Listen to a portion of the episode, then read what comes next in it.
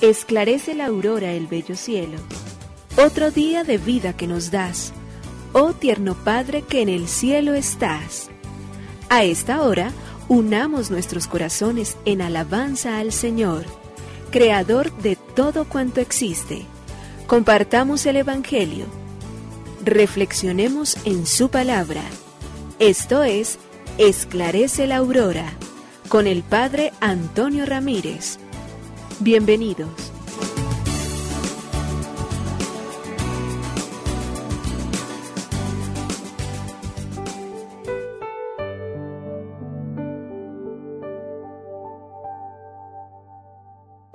Con los muy buenos días, hoy es domingo 24 de julio del año 2022. Una vez más nuestra inmensa gratitud a quien tanto nos ama, que nos regala el tiempo suficiente para poder vivir la vida, para poder cantar su amor, su pasión, para poder vivir y dar gracias siempre por tantas obras maravillosas como nos concede continuamente, como nos regala siempre, para que podamos nosotros descubrir la fuerza bendita y poderosa de su luz que nos acompañe siempre. A ti, Señor, dirigimos hoy nuestra oración, a ti, Señor, damos gratitud inmensa por todas las obras maravillosas que realizas en nuestra vida. Señor, en tus manos ponemos todo lo que somos y lo que tenemos. Pedimos y suplicamos que tu infinita misericordia y gracia no deje nunca de sostenernos y de acompañarnos para que en medio de la diversidad y dificultad propia de este mundo podamos acertar siempre por los caminos del bien, de la paz, por los caminos de la luz, por los caminos de la seriedad, por los caminos de la sinceridad, tan necesaria y eficaz siempre para nuestro propio camino.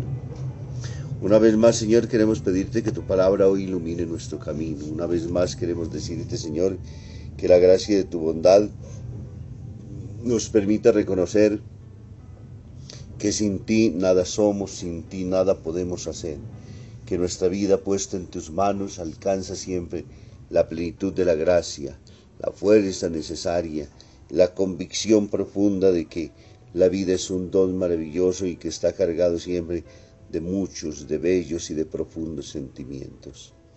Señor, ante todo que aprendamos siempre a orar, a dialogar contigo, a descubrir fuerzas innecesarias en este diario vivir, porque sin ti, Señor, nada somos, sin ti nada podemos, sin ti, Señor, nuestra vida es oscuridad, es noche, sin ti todo pierde su brillo, su calor, su candor. Por ello queremos pedirte, Señor, ilumínanos siempre con tu gracia y tómanos siempre en tus manos poderosas y benditas. Por ello te decimos, Gracias, oh Señor, Creador del universo, oh Padre nuestro que en el cielo y en la tierra estás. Nos unimos a la Iglesia Universal que ora. Esclarece la aurora el bello cielo, otro día de vida que nos das. Gracias a Dios, Creador del universo, oh tierno Padre que en el cielo estás. Nuestras voces unimos al concierto que el universo eleva ya en tu honor. Desde la tierra al cielo más profundo, tierno Padre magnífico Hacedor, conserva nuestras almas sin pecado, a nuestro cuerpo da fuerza y salud, y nuestra mente ilumina piadoso con un rayo benéfico de luz. Por nuestra amada patria suplicamos, por la iglesia elevamos oración, por nuestros amados padres y familia, siempre dichosos los hagas tú, Señor. En tu santo nombre, comenzamos este día de vida que nos das. Haz que lo acabemos santamente, oh Padre nuestro que en el cielo estás.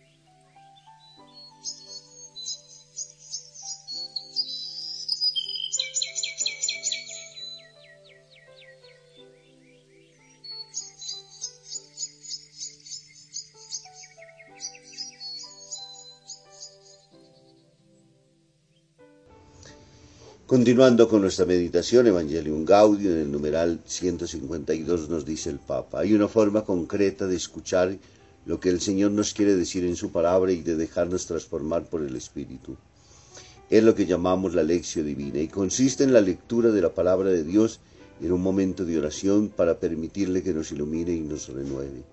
Esta lectura orante de la Biblia no está separada del estudio que realiza el predicador para descubrir el mensaje central del texto. Al contrario, debe partir de allí para tratar de descubrir qué le dice ese mismo mensaje a la propia vida. La lectura espiritual de un texto debe partir de su sentido literal. De otra parte, uno fácilmente le hará decir al texto lo que le conviene, lo que le sirve para confirmar sus propias decisiones, lo que se adapta a sus propios esquemas mentales. Esto en definitiva será utilizar algo sagrado para el propio beneficio y trasladar esa confusión al pueblo de Dios. Nunca hay que olvidar que a veces el mismo Satanás se disfraza de ángel de luz, segunda Corintios 2, 11, 14. En la presencia de Dios, en una lectura reposada del texto, es bueno preguntar, por ejemplo, Señor, ¿qué dice a mi vida este texto? ¿Qué quieres cambiar en mi vida con este mensaje? ¿Qué me molesta de este texto? ¿Por qué esto no me interesa? ¿O bien, qué me agrada? ¿Qué me estimula de esta palabra? ¿Qué me atrae? ¿Por qué me atrae? Cada uno intenta escuchar al Señor. Suele haber tentaciones, una de ellas simplemente sentirse molesto o abrumado y cerrarse. Otra tentación muy común es comenzar a pensar lo que el texto dice a otros para evitar aplicarlo a la propia vida. También sucede que uno comienza a buscar excusas que le permitan diluir el mensaje específico de un texto. Otras veces pensamos que Dios nos exige una decisión demasiado grande que no estamos todavía en condiciones de tomar.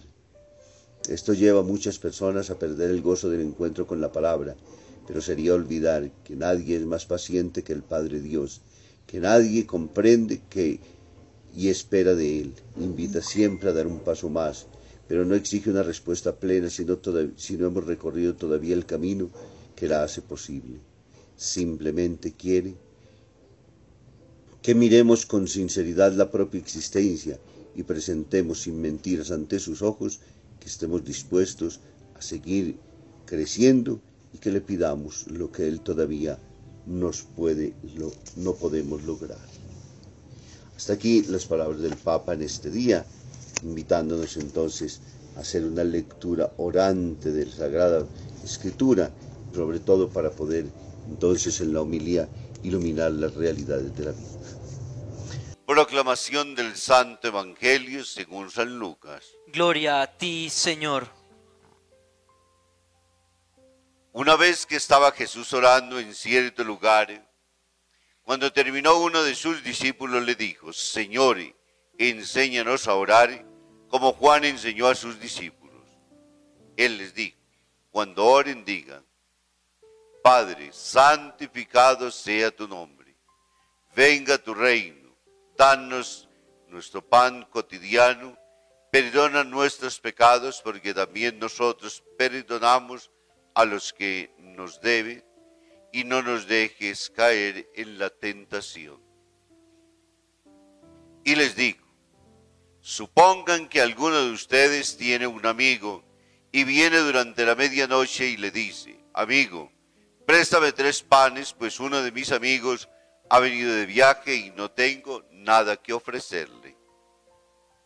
Y desde dentro aquel le responde, no me molestes, la puerta ya está cerrada, mis niños y yo estamos acostados y no puedo levantarme para dártelos. Te digo que, si no se levanta y se los da por ser amigo suyo, al menos por su importunidad, se levantará y dará cuanto necesite. Pues yo les digo a ustedes, pidan y se les dará, busquen y hallarán, llamen y se les abrirá. Porque todo el que pide recibe, y el que busca halla, al que llama se le abre. ¿Qué padre entre ustedes si su hijo le pide un pez, le dará una serpiente en su lugar? ¿O si le pide huevo, le dará un escorpión? Si ustedes pues, que son malos, saben dar cosas buenas a sus hijos, cuanto más el Padre del cielo les dará el Espíritu Santo a quienes se los pidan. Palabra del Señor. Gloria a ti, Señor Jesús.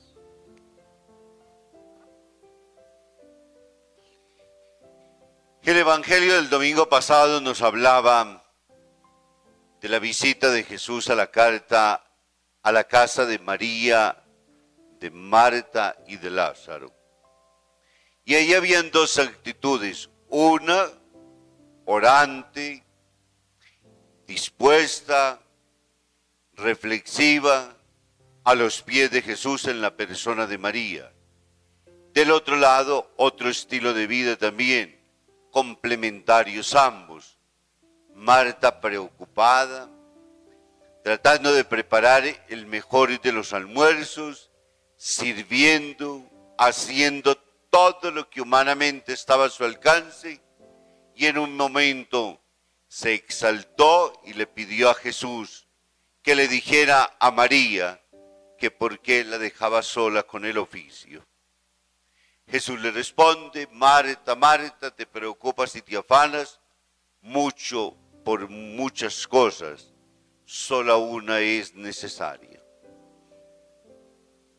Hoy podríamos decir que el Evangelio nos explicita cuál es la cosa más necesaria, qué es lo más urgente en la vida del cristiano, que tiene que ver fundamentalmente con una relación íntima, la cual nos hace reconocer la grandeza de un ser como es Dios, un ser espiritual, pero un ser que es persona y que logra justamente entonces hacernos entrar en acción comunicativa. ¿A través de qué? De la oración. Los discípulos le piden a Jesús, enséñanos a orar.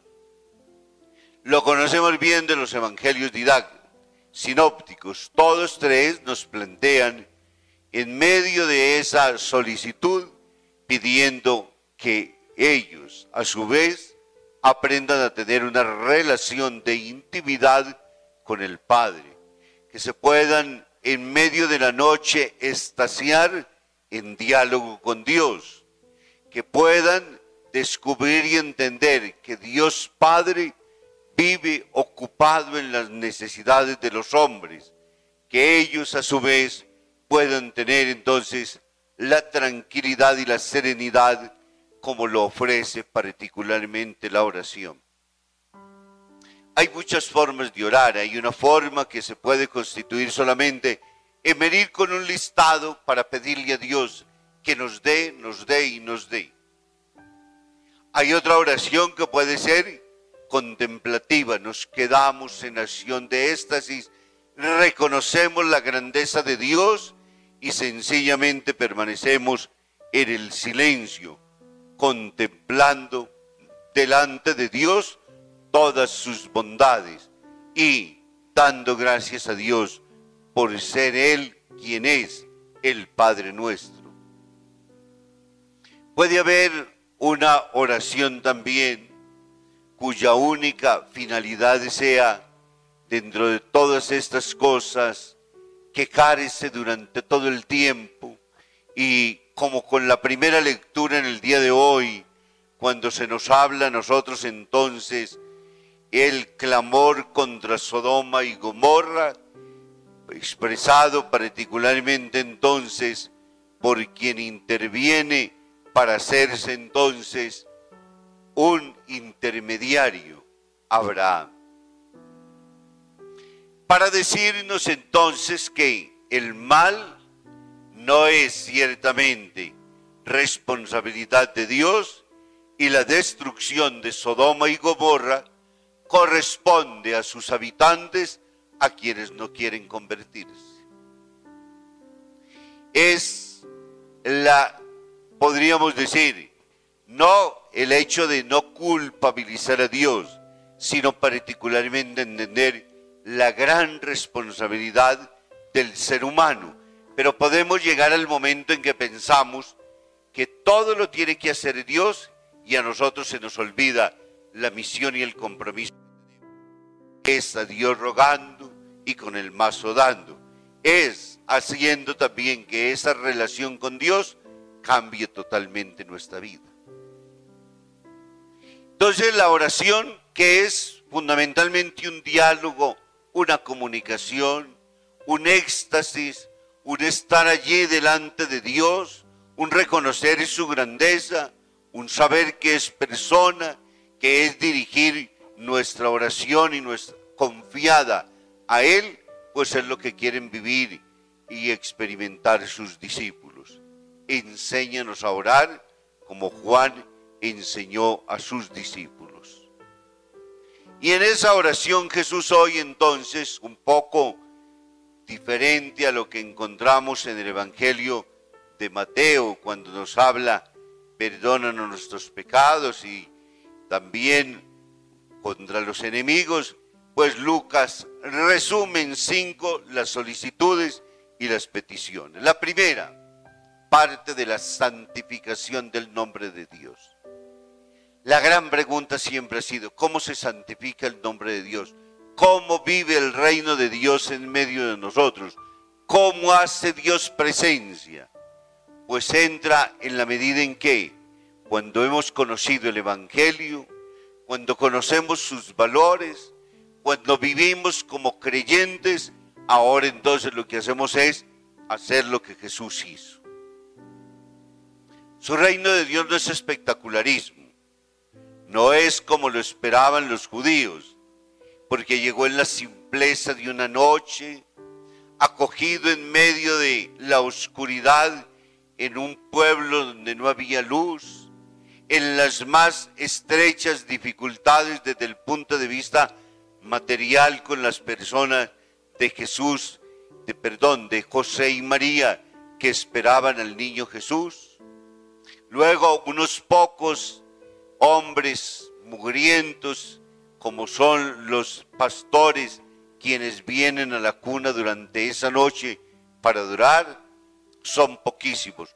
No es un reino hecho con las mejores cámaras del tiempo, ni están apostados todos los medios de comunicación, ni se mofan precisamente quienes mejor tienen reporteros en todos los lugares. No, sin reporteros, sin cámaras de televisión, sin absolutamente nada. Entra en la normalidad de la vida, en una familia humilde con un compromiso concreto, que ese reino en su propia persona y en su familia irradie la vida de los otros. Así entra el reino y así viene la santificación de su nombre, cuando obramos como Él nos pide, cuando somos nosotros entonces reflejo y tesego. Por eso toca pedir tanto particularmente del don de la conversión, en medio de todos esos modelos de oración para poder decirle a Dios que nos haga parecer realmente como Él quiere que nosotros seamos, hijos suyos, hermanos de Él, familia de Dios, por ende entonces, más allá de solamente invocar un nombre, vivir como Él mismo nos enseña, para que su nombre sea santificado. Lucas entra de inmediato entonces en las acciones pertinentes y necesarias. Danos cada día nuestro pan cotidiano. Aquí entra entonces en las solicitudes, primero en la individualidad del día.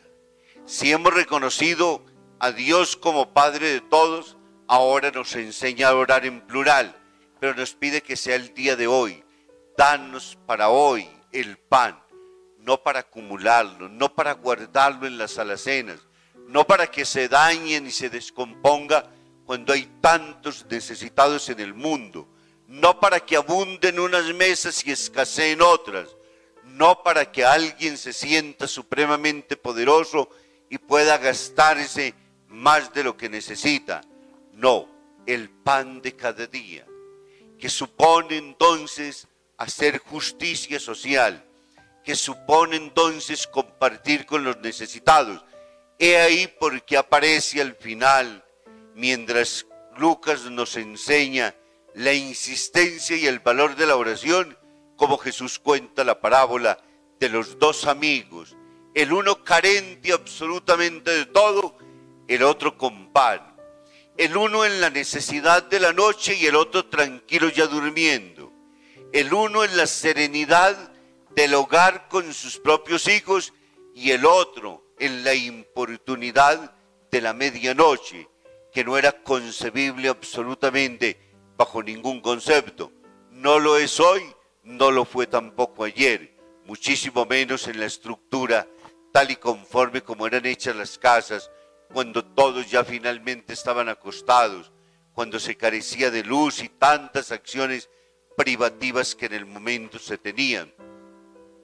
Hace un poco de justicia en el contexto cultural de cómo se vivía en los tiempos de Jesús, pero él habla particularmente de eso, un pan que viene solidariamente entregado y que nos muestra que Dios es mucho más generoso que nosotros, que Dios es Dios y que da sin esperar absolutamente nada, que Dios amando tanto a los seres humanos, lo primero que gasta es su vida a favor y al servicio de los otros, pero nos empeña en el reino.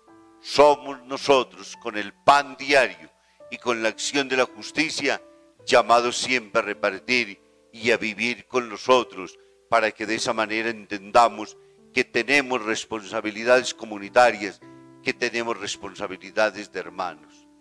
Le pedimos al Señor en este día que nos enseñe a salir de nuestros mundos individuales, de nuestras oraciones egoístas, que lo único que vienen es a pedirle a Dios individualmente. Se nos olvida la comunitariedad, se nos olvida que somos hermanos, que debemos pedir para todos y que debe ser la misma preocupación cuando en mi casa escasea el pan, como cuando escasea en la casa de mi vecino, cuando escasea en la casa de mi hermano, cuando escasea en la casa de los otros. La misma solicitud amorosa, el mismo trabajo, el mismo empeño debe ser por la, por la vecindad, por el otro, para que Dios entonces también allí pueda proveer como suele y sabe hacerlo, haciendo la tierra fecunda, haciendo solidarios a los hombres, entendiendo que la justicia del bien de la primera lectura es la comprensión de que ese reino se hace cercano y posible cuando somos solidarios entre nosotros. Que su reino nos ayude a nosotros entonces a vivir más comprometidos con los demás para que nuestra ser de creyentes no se quede solamente en teoría, sino que viva particularmente de la práctica y para que su reino viva en medio de nosotros. Y que nos bendiga el Padre, el Hijo y el Espíritu Santo. Un muy feliz domingo para todos.